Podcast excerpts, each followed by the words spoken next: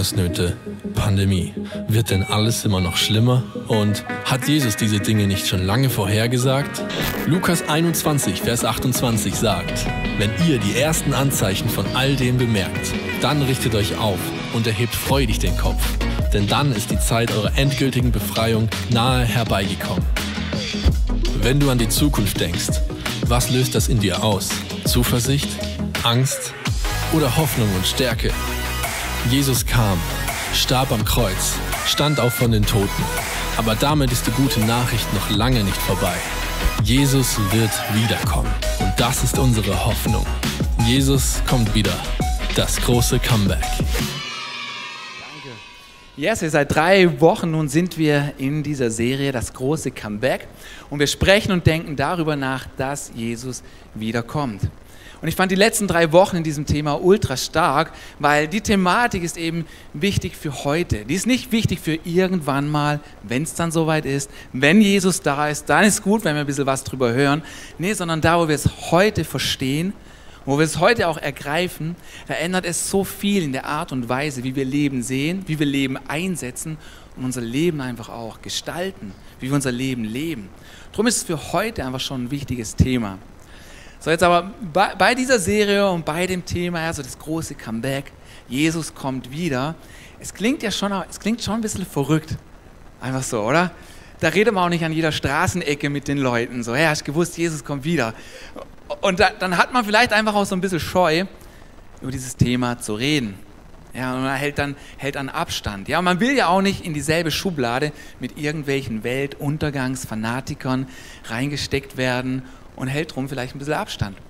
Aber der Punkt ist halt der, dass wenn wir nicht drüber reden, dann tun es andere und vielleicht nicht besonders gut oder nicht besonders ausgeglichen. Und darum ist wichtig, dass wir als Kirche das zum Thema machen, dass wir darüber reden, dass wir schauen, was sagt die Bibel dazu.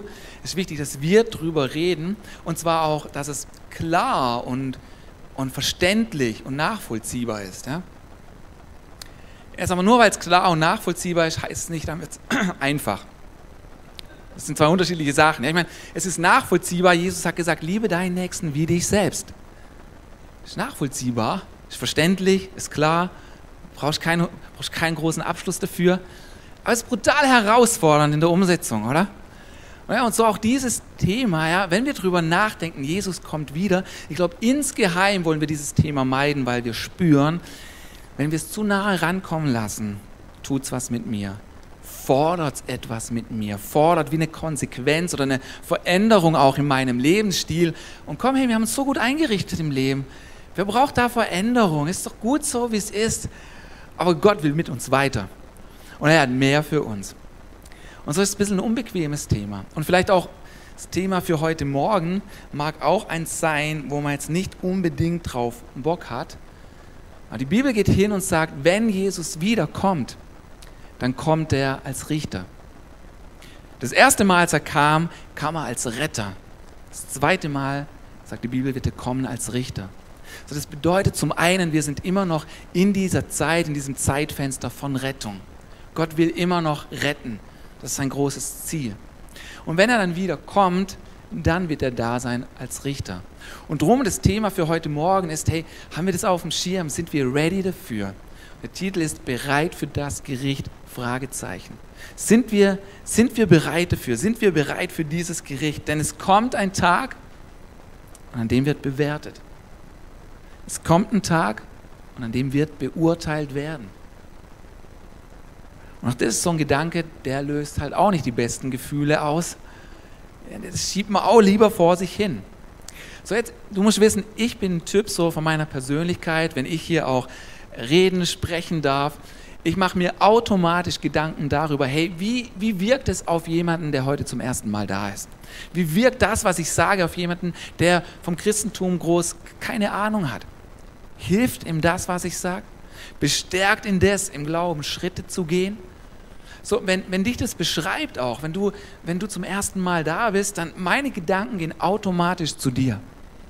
Und etwas, womit ich echt voll Probleme habe, ist, wenn ich Predigten höre und wo ich so merke, der Sprecher hat 0,0 die auf dem Schirm, für die das Christentum und die ganze Thematik um Jesus herum fremd ist. Da habe ich da voll Mühe mit. Ja? Und so ist mir total wichtig, dass du weißt, wenn du heute zum ersten Mal da bist und wenn, wenn diese Sachen für dich noch einfach Dinge mit Fragezeichen sind und du gar nicht so weißt, wie sollst du dich eigentlich zu Gott stellen, was für eine Meinung sollst du dazu haben, dann möchte ich so sehr, dass du weißt, wir sind keine Kirche, die mit, die mit Drohung oder die mit Angst und mit diesem Thema Gericht irgendwelchen Druck ausüben mag.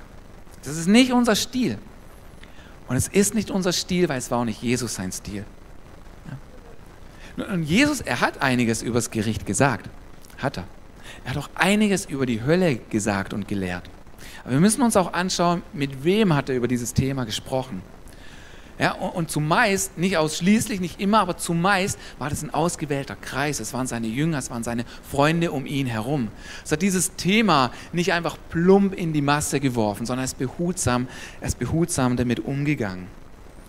Und so auch das Thema für heute Morgen, dieses bereit für das Gericht, ist ein Thema für uns alle. Es wird uns alle einfach auch mal bewegen und treffen, denn die Bibel sagt im Hebräer 9, dort heißt es, jeder Mensch muss einmal sterben und kommt danach vor Gottes Gericht. Das ist, das, ist das, was die Bibel sagt. Jeder Mensch muss einmal sterben und da sind wir uns wahrscheinlich auch einig, das wissen wir. Und das andere ist eine Glaubensfrage. Aber das ist das, was die Bibel sagt. Jeder Mensch kommt nach dem Tod vor Gottes Gericht. Das gilt für jeden Menschen ausnahmslos. Und das ist eben auch so ein Gedanke, oder? Also, mit dem steht man nicht morgens auf. Den, den, den klebst du dir nicht an einen Kühlschrank. Nicht vergessen, denk dran, der mutigt mich. Ja, den, den, den, printen wir nicht auf Kalender, auch nicht auf Kaffeetassen. Das ist auch so ein Gedanke, der weckt nicht die besten Gefühle. Aber wenn ich diesen Vers lese, jeder Mensch muss einmal sterben und kommt danach vor Gottes Gericht, so kurz dieser Vers auch ist, er scheint einfach richtig für mich zu sein. Er scheint einfach stimmig für mich zu sein. Ich finde es einfach richtig, dass, der, dass jeder Mensch sich einfach auch mal verantworten muss und nicht einfach mit allem durchkommt. Und auch wenn ich mich zurückerinnere in meine Zeit, wo ich nicht mit Gott unterwegs war, ich habe mich mit, mich mit 19 bewusst und konkret für Jesus entschieden. Aber wenn ich mich zurückerinnere an die Zeit davor, wie ich gedacht und empfunden habe, auch da würde ich denken, dass meine Meinung ist, ja, ist gut, dass ein Gericht für jeden Menschen kommen wird. Es ist gut, dass nicht jeder einfach mit allem davonkommt. Und ist nicht auch so, dass wenn wir in diese Welt schauen, wenn wir Nachrichten sehen, Berichte lesen, wenn wir, wenn wir erfahren, welche Ungerechtigkeit, welche Not, welches Leid, welche Ausbeutung, welche Verbrechen da sind, da steht doch auch etwas in uns auf und es fordert wie Gerechtigkeit. Und darum, allgemein, ich, find, ich bin froh, dass es ein Gericht geben wird. Und ich bin froh, dass der Richter Jesus sein wird, denn er wird gerecht richten. Nicht ungerecht, nicht voreingenommen, sondern gerecht. Und das finde ich gut. Aber dann ist es eben auch so, dass wenn wir vom großen Bild mal persönlicher werden, wenn ich mal persönlicher werde, das bedeutet ja auch, ich stehe mal vor diesem Gericht. Ja, ja, nicht die anderen. Ich auch. Und dann ist halt schon wieder so ein Gedanke, ah, machen wir uns später mal Gedanken drüber. Gibt ja auch noch andere Themen. Ja? Dann schiebt man es so vor sich hin.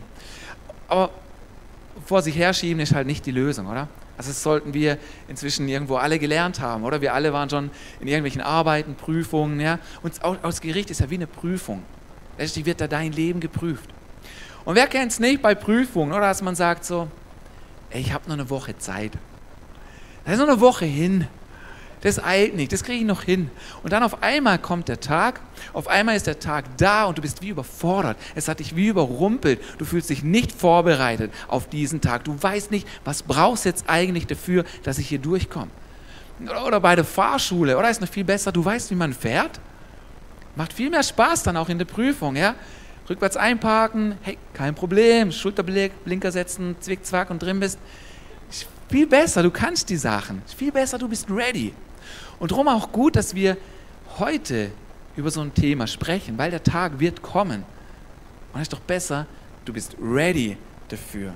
Du bist vorbereitet dafür. Darum ist eine zentrale Frage, bereit für das Gericht. Interessant ist auch zu sehen, wenn wir in die Bibel gucken, dieses Thema über das Gericht, es gehörte bei den ersten Christen wie zu den Grundlagen. Das gehörte zu den Basics. Ich möchte das mal vorlesen, das entdecken wir hier im Hebräerbrief. Ich lese euch mal vor. Darum wollen wir jetzt aufhören, euch immer wieder in den einfachsten Grundlagen eures Glaubens an Christus zu unterweisen. Wir möchten viel mehr darüber sprechen, was Christen wissen müssen, die in ihrem Glauben erwachsen sind. Es geht jetzt also nicht mehr darum, das alte Leben hinter sich zu lassen, das letztlich zum Tod führt, auch nicht darum, wie notwendig es ist, zu Gott umzukehren und ihm zu vertrauen. Das sind Basics. Ebenso wenig wollen wir euch lehren über die Taufe im Unterschied zu den jüdischen Waschungen, die Handauflegung, die Auferstehung der Toten und über Gottes letztes Gericht.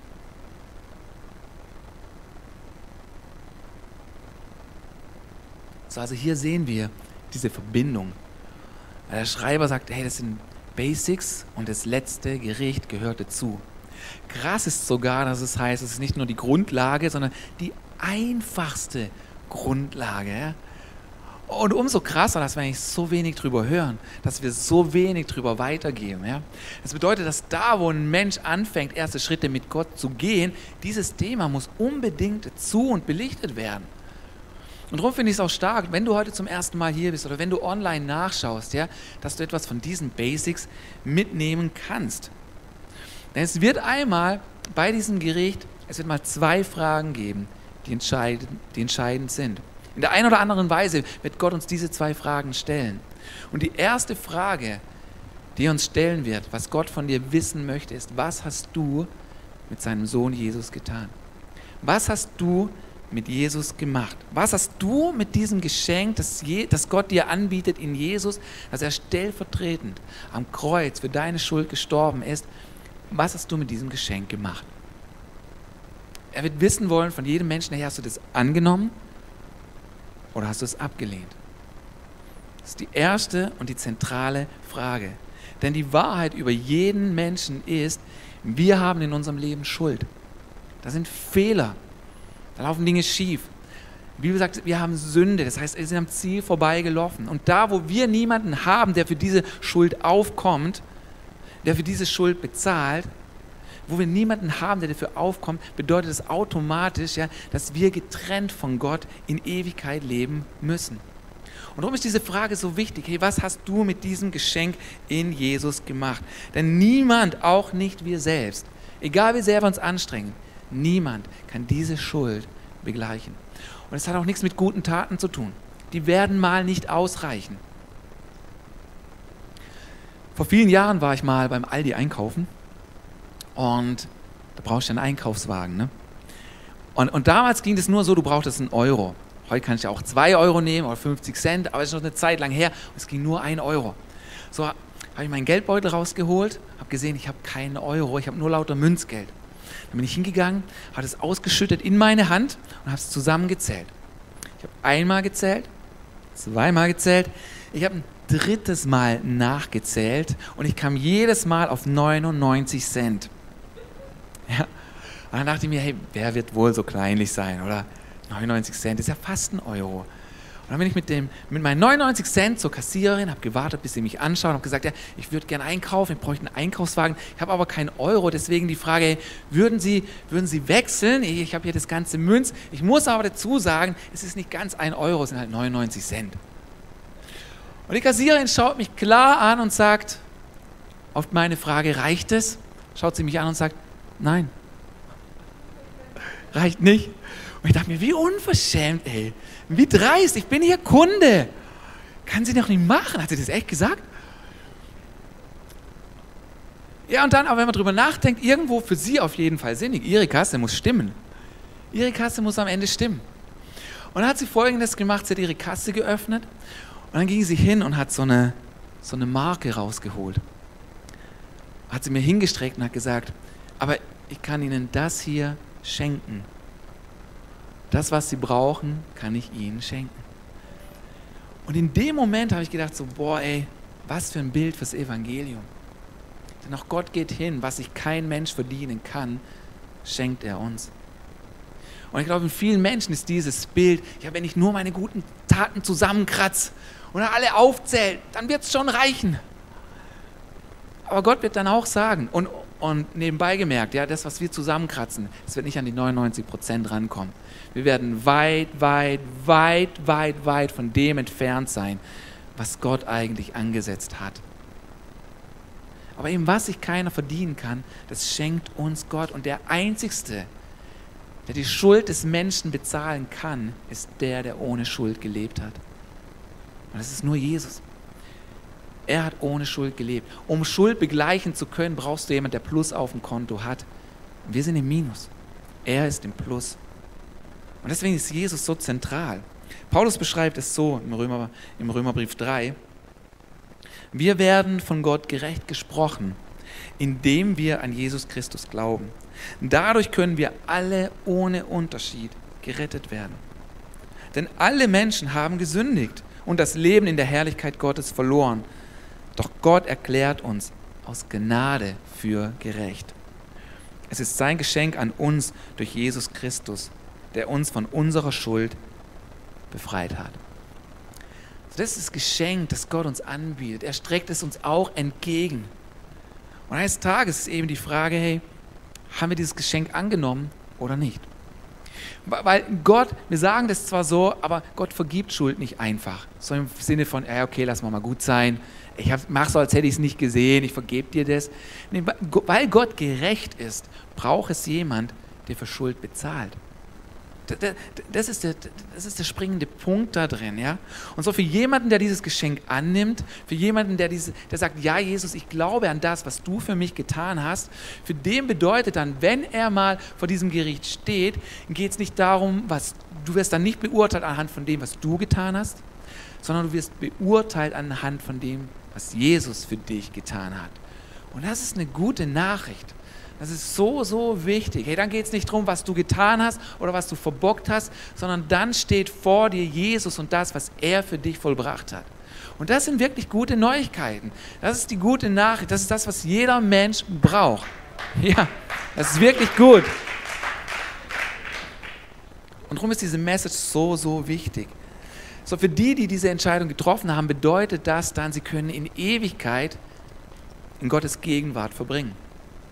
Dazu gibt es aber auch eine Alternative. Dazu gibt es auch wie eine andere Möglichkeit. Und das Gegenteil davon wäre, anstatt in Gottes Gegenwart für immer zu leben, ist das Gegenteil und die Alternative, getrennt von ihm zu sein. Für immer. Und diesen Ort, diesen Zustand, das ist der, den wir als Hölle kennen. Dieser Ort, wo Gott nicht ist. Das wäre die Alternative dazu. So Gott will nicht, dass auch nur ein Mensch dort landet. Gott will nicht, dass ein Mensch dort landet, er hat keinen Gefallen daran, sondern vielmehr gefällt es ihm, wenn sich ein Mensch abwendet von seinem bisherigen Lebensstil und sich seinem Sohn Jesus zuwendet. Das gefällt ihm. Und Gott hat auch alles dafür getan. Gott hat alles dafür getan, dass Rettung möglich ist. Aber Hölle ist eine Möglichkeit. Hölle ist die Option für den Menschen, selbst für seine Schuld zu bezahlen. Und das Tragische dabei ist nur, das Bezahlen wird niemals aufhören. Es wird nie vorbei sein. Was ist die Möglichkeit? Und nun, wir müssen wissen, Gott hat die Hölle nicht geschaffen für den Menschen. Ursprünglich war sie nicht für den Mensch gedacht, sondern für Satan und für seine Engel. Und der Skandal ist eigentlich nicht, dass es die Hölle gibt, wie viele Leute sagen, wie kann, wie kann Gott so etwas machen wie die Hölle? Nun, erstens, er hat sie nicht für den Menschen gemacht ursprünglich. Und zweitens, wenn wir so einen anderen Blick drauf kriegen, der eigentliche Skandal ist nicht, dass es die Hölle gibt, sondern vielmehr, dass Gott den Gottlosen gerecht spricht. Das ist eigentlich so, so, eine, so, so eine Umdenken, wo stattfinden muss in uns. Das eigentliche Krasse ist, dass Gott den Gottlosen gerecht spricht. Die Tatsache, dass es die Hölle gibt, zeigt eigentlich viel, viel mehr, wie krass Sünde für Gott ist. Die Tatsache, dass es eine Hölle gibt, zeigt vielmehr, wie heftig Sünde ist und wie notwendig das Kreuz war. Und das Kreuz war brutal. Es war kein billiger Preis, den Jesus bezahlt hat. Es war brutal, was er erlitten hat. Wir sehen im Kreuz viel mehr Gottes große Liebe. Und weil es so krass ist und weil es so brutal ist, sehen wir eigentlich, sehen wir hier vor allem auch, ja, Gott ist halt auch ein gerechter Gott. Und darum ist die Strafe so krass gewesen für Jesus und so brutal. Und wir haben, wir haben das, den Bogen ein bisschen überspannt. Ja? Die Betonung bei Gott liegt bei uns sehr, sehr oft auf, auf Liebe. Er ist ein liebevoller Gott. Und das stimmt auch. So sehr hat Gott die Welt geliebt. Darum hat er Jesus geschickt. Aber die Engel und so, wir sehen viel, viel öfters, dass die Bibel davon spricht, Gott ist heilig. Viel, viel öfters ist das Wort heilig da. Und hier sehen wir das. Gott ist heilig und das krasse Gegenteil ist eben drum die Hölle. Und, und das sehen wir vor allem darin, dass es die Hölle gibt, zeigt uns vor allem, wie heilig Gott ist und wie schwerwiegend Sünde für Gott ausschaut und wie notwendig das Kreuz war. Und darum ist die erste Frage vor diesem Gericht wird sein, okay, was hast du mit diesem Geschenk von Jesus gemacht? Hast du es angenommen oder nicht? Und für Menschen, die es abgelehnt haben, gilt von daher die heftigste und schrecklichste Alternative überhaupt, für immer von Gottes Herrlichkeit ausgeschlossen zu sein. Für Leute, die es angenommen haben, von denen liest man dann, dein Name wird dann im Buch des Lebens zu finden sein. Was gut ist. Dort willst du drinstehen, ja? Im Buch des Lebens. Im Himmel hat es mal viele Bücher. Und da wird es Bücher geben, da, da, wird, da ist aufgeschrieben, was die Menschen getan haben. Nun, aber wenn dein Buch im Buch des Lebens zu finden ist, dann brauchst du das andere Buch nicht. Und bin ich froh, dass das andere Buch nicht aufgeschlagen wird bei mir, sondern, sondern ich, mein Name wird im Buch des Lebens zu finden sein. Ich gesagt, oh Gott, ich brauche dich. Ich will nicht selbst für meine Schuld bezahlen. So, das ist die erste, erste Frage. Aber dann für Menschen, die eben im Buch des Lebens ste stehen, kommt die zweite Frage. Und das ist wie das zweite Gericht. Wir lesen von dem zweiten Gericht, das ist wie der Richterstuhl Jesu, sagt die Bibel. Von diesem Gericht werden, dann, werden wir weiterkommen und dort wird eine weitere Frage gestellt werden. Aber wichtig ist, diese zweite Frage kommt nur, ist nur für die, die dieses Geschenk angenommen haben. Nur für die, die auf diesem Fundament von Jesus weitergebaut haben. Und die Frage, die zweite, die Gott uns stellen wird, ist, hey, was hast du jetzt mit deinem Leben gemacht? Wie hast du dein Leben eingesetzt? Wie hast du dein Leben und das, was Gott dir mitgegeben hat, wie hast du das investiert? Was hast du umgesetzt? Und das mal vorlesen, wie, wie Paulus das beschreibt. Denn einmal werden wir uns alle vor Christus als unserem Richter verantworten müssen. Dann wird jeder das bekommen, was er für sein Tun auf dieser Erde verdient hat. Mag es gut im Sinne von nützlich oder schlecht im Sinne von wertlos gewesen sein. So, hier geht es jetzt nicht mehr darum, ob man gerettet ist oder nicht, sondern hier geht es darum, hey, wie hast du dein Leben eingesetzt? Und so wie du es eingesetzt hast, war es nützlich oder war es wertlos? Und Paulus beschreibt es in der wunderbaren Bildsprache und sagt so, wir können auf diesem Fundament von Jesus weiterbauen. Wir können weiterbauen, sodass es nützlich ist oder wertlos. Und sagt, wir können zum Beispiel bauen mit Holz und mit Stroh oder mit Gold und mit Silber. Jetzt Gold und Silber habe ich halt nicht daheim, gell? Aber ich habe einfach mal zur Veranschaulichung hier Holz mitgebracht, dass du das vorstellen kannst. Und, und auch Stroh. Das bedeutet, wir können entweder mit diesem Holz, Stroh, mit vergänglichen Sachen weiterbauen oder wir können Sachen einsetzen, die für immer Bestand haben. So Paulus beschreibt es hier in dieser Bildsprache. Ich lese, lese euch das mal vor. Das Fundament, das bei euch gelegt wurde, ist Jesus Christus. Niemand kann ein anderes Fundament legen. So, das ist wie der Ausgangspunkt, dieses Fundament. Das ist wie die erste Frage, ja, ist Jesus dein Fundament? Allerdings kann man mit den unterschiedlichsten Materialien weiterbauen. Manche verwenden Gold, Silber, kostbare Steine, andere nehmen Holz, Schilf oder Stroh. Doch an dem Tag, an dem Christus sein Urteil spricht, wird sich zeigen, womit jeder gebaut hat. Dann nämlich wird alles im Feuer auf seinen Wert geprüft und es wird sichtbar, wessen Arbeit den Flammen standhält. So, hier ist wichtig, das nicht zu verwechseln, weil, weil hier auch von Feuer die Rede ist, verwechseln wir es ganz schnell auch mit der Hölle, weil wir Feuer und Hölle immer in eine Schublade stecken. Ja? Hier ist auch was anderes gemeint. Es ist wie so ein, ein Prüfungsfeuer. Wie haben wir unser Leben eingesetzt? Okay, dann heißt es weiter, hat jemand fest und dauerhaft die zwei Wörter sind auch noch wichtig. Hat jemand fest und dauerhaft auf dem Fundament Christus weitergebaut, wird Gott ihn belohnen. Geht aber sein Werk in Flammen auf, wird er seinen Lohn verlieren.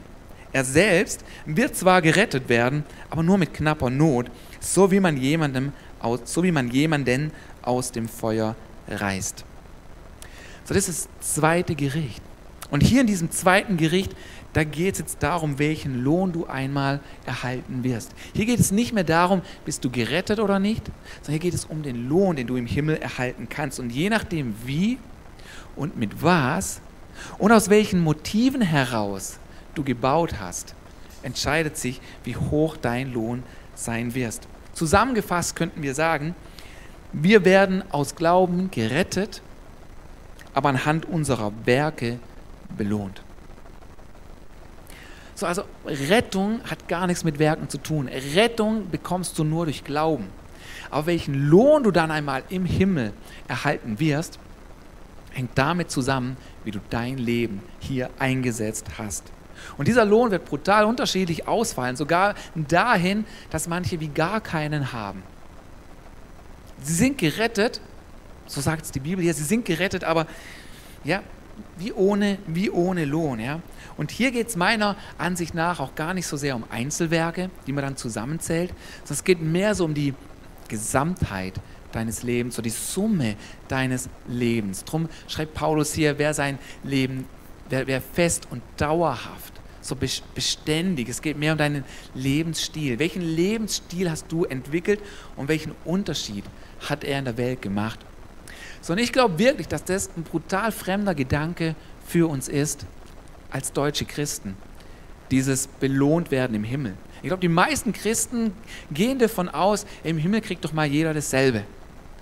Und im Sinne von Rettung, ja, die ist gleich. Aber im Sinne von Lohn, nein.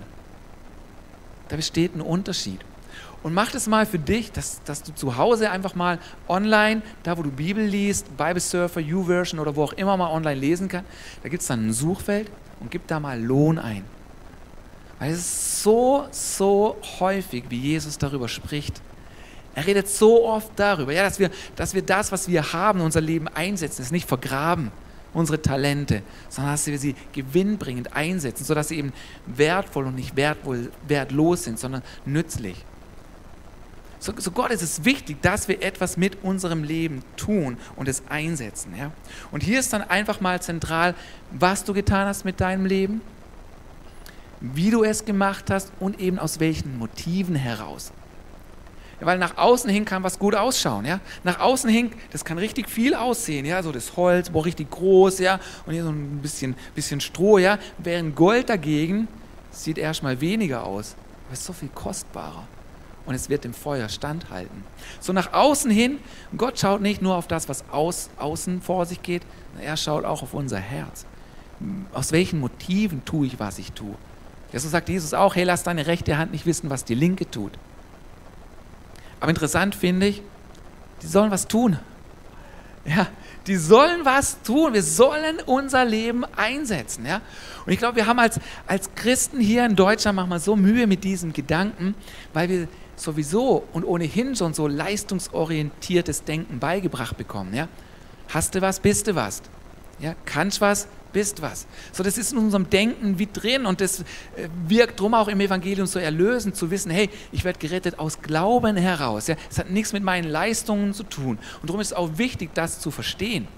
Aber die Wahrheit ist darüber hinaus auch, weil die Bibel das sagt, hey, anhand von dem, wie wir unser Leben halt auch einsetzen, wirst du einmal belohnt werden.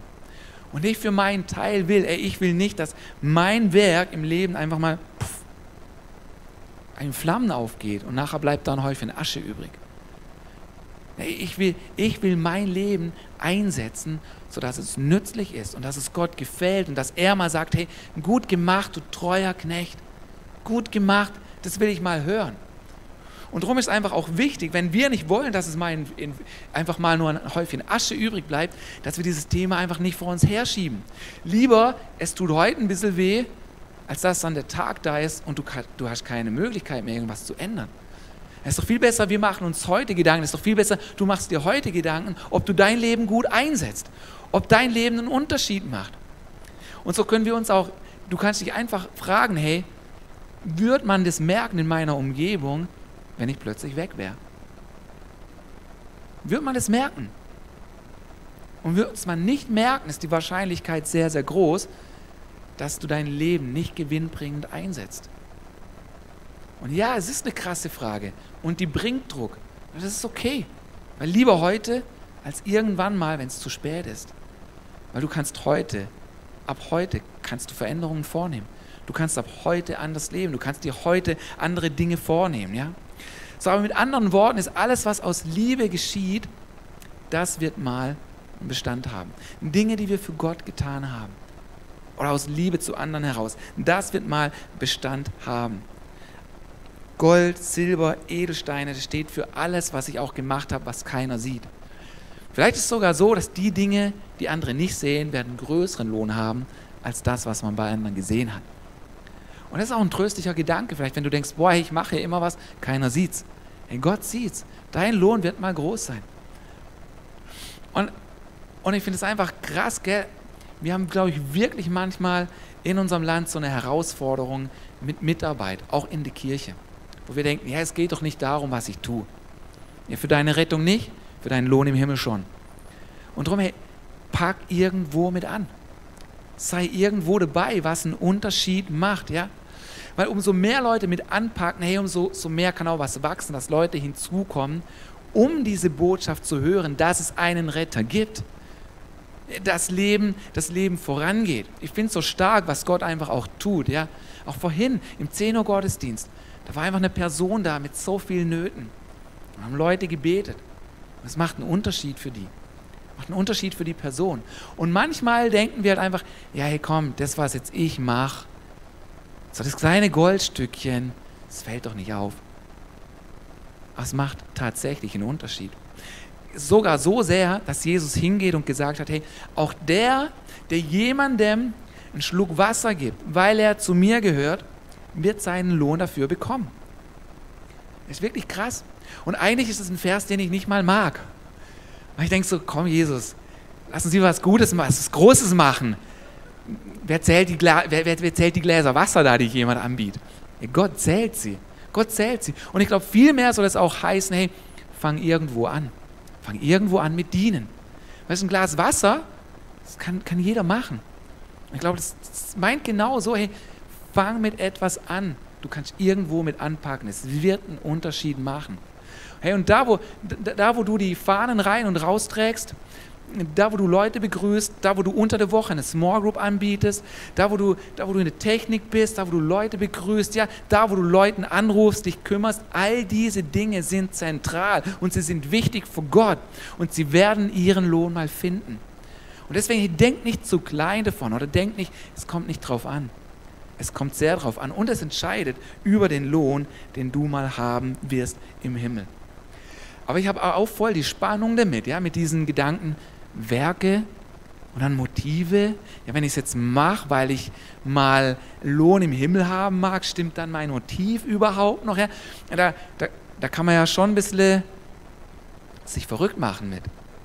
Und, und vielleicht ist das sogar manchmal der Grund, dass man am Ende gar nichts macht oder wenig oder nicht so motiviert ist. Ich möchte dir ein Zitat vorlesen, das ist für mich wie versöhnt.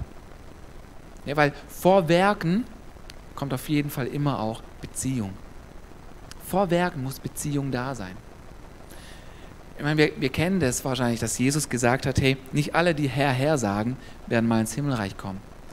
Oh, und zu, zu, zu, manchen wird Jesus sagen, nee, manche werden zu Jesus sagen, hey, Jesus, wir haben doch in deinem Namen dieses und jenes gemacht. Wir haben doch das und das gemacht.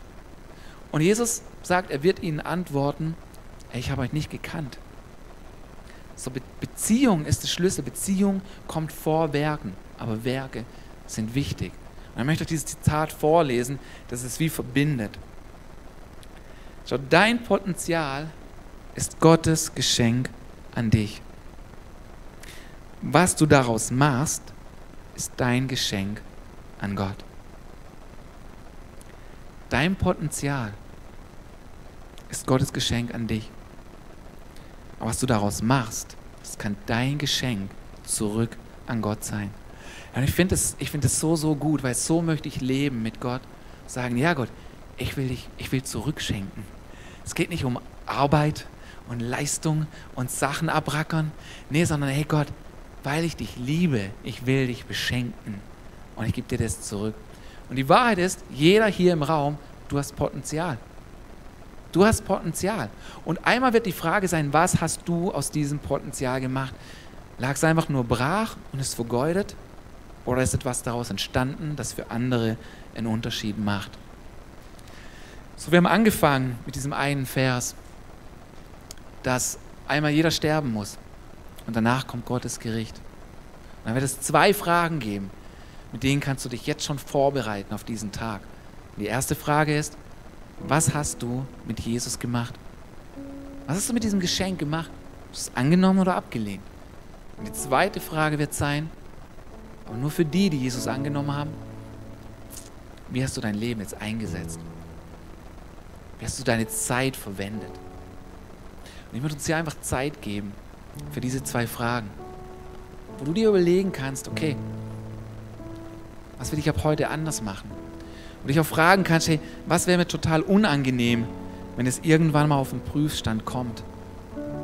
Wie willst du dein Leben nicht weiterleben? Und so können gerne mal die Augen schließen und du kannst dir vor allem zur ersten Frage mal Gedanken machen. Hast du Ja gesagt zu diesem Geschenk, das wir in Jesus finden? Ich möchte einfach einen Moment Zeit geben und dir auch gleich die Möglichkeit geben, Jesus zu wählen, wenn du das magst.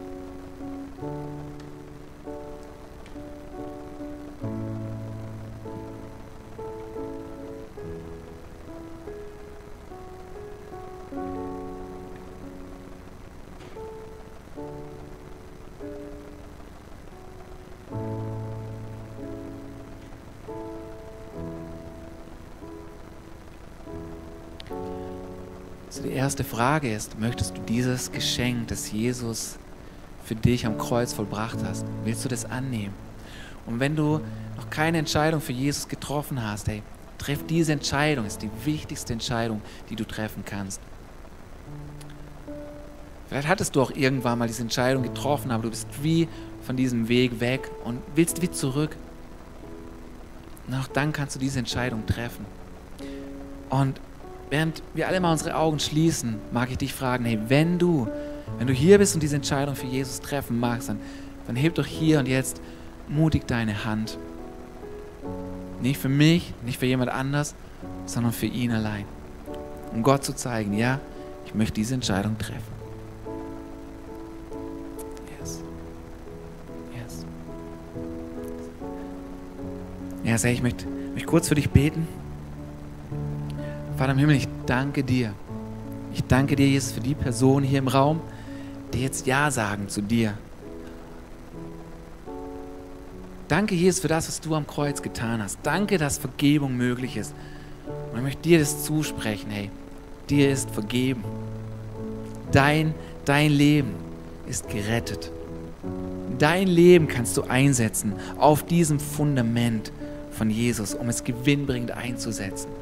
Und Vater im Himmel, ich bete für die, die diese Entscheidung getroffen haben, neu getroffen haben. Ich bete, dass du sie füllst mit deinem Geist. Dass du sie füllst mit deinem Heiligen Geist, der uns in alle Wahrheit führt, der uns Kraft gibt, der uns voranbringt. Danke, Jesus. Yes. Und jetzt möchte ich dich fragen mit dieser zweiten Frage. Wie hast du dein Leben eingesetzt oder wie willst du dein Leben einsetzen? Einfach nochmal Zeit haben und dir Gedanken machst und dir überlegen kannst, hey, wo solltest du aufstehen? Wo solltest du dich einsetzen? Wo solltest du Zeit anders verwenden? Wo du auch Gott einladen kannst und fragen kannst, Gott, was gefällt dir nicht? Oder fragen kannst, Gott, was würde auf dem Prüfstand, was würde einfach verpuffen? Was gefällt dir nicht?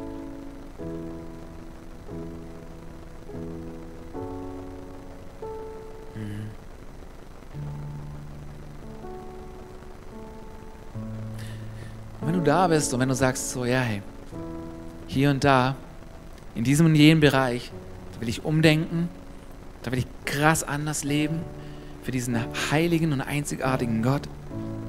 Und wir haben hier keine Eile, aber wenn, du Dinge festmachen magst, dann einfach, wenn du für dich ready bist, dann steh gerne auf. Als Zeichen dafür, ja, Jesus, hier bin ich, ich meine es ernst. Ich meine es ernst.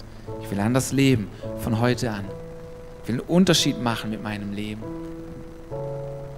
Und nicht nur, damit ich mal Lohn habe, sondern weil ich dich beschenken will. Weil ich dich beschenken will. So nimm dir die Zeit und wenn du es weißt, dann steh einfach auf vor Gott.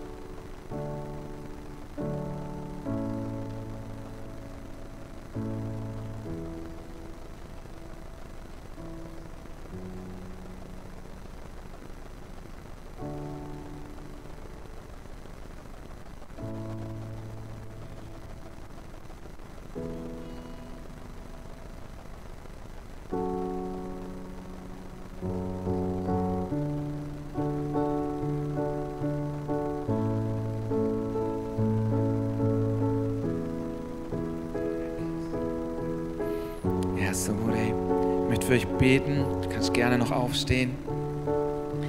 Vater im Himmel, wir kommen hier vor dich und wir stehen vor dir, so wie wir eines Tages vor dir als Richter stehen werden. Darum stehen wir vor dir und wir erlauben dir auch nochmal, schüttel an unserem Leben. Du darfst jetzt schon richten, damit wir wirklich diese wunderbare, dieses wunderbare Gegenüber, diese wunderbare Braut für dich werden.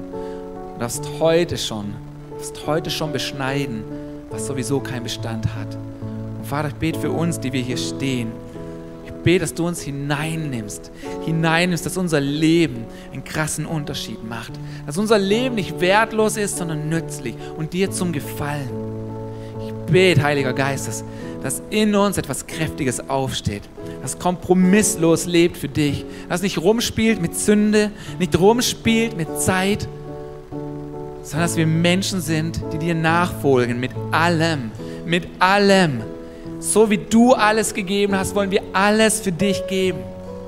Wir wollen einen Unterschied machen, wir wollen dieses Salz und Licht sein in unserer Umgebung, sodass Menschen nicht verloren gehen, dass sie gerettet werden. Und so bete ich, Heiliger Geist, komm du auf uns, komm du auf uns herab. Beweg du dich in uns, um uns herum. Wir sagen dir, wir, wir brauchen dich so, so sehr. Wir brauchen dich so, so sehr.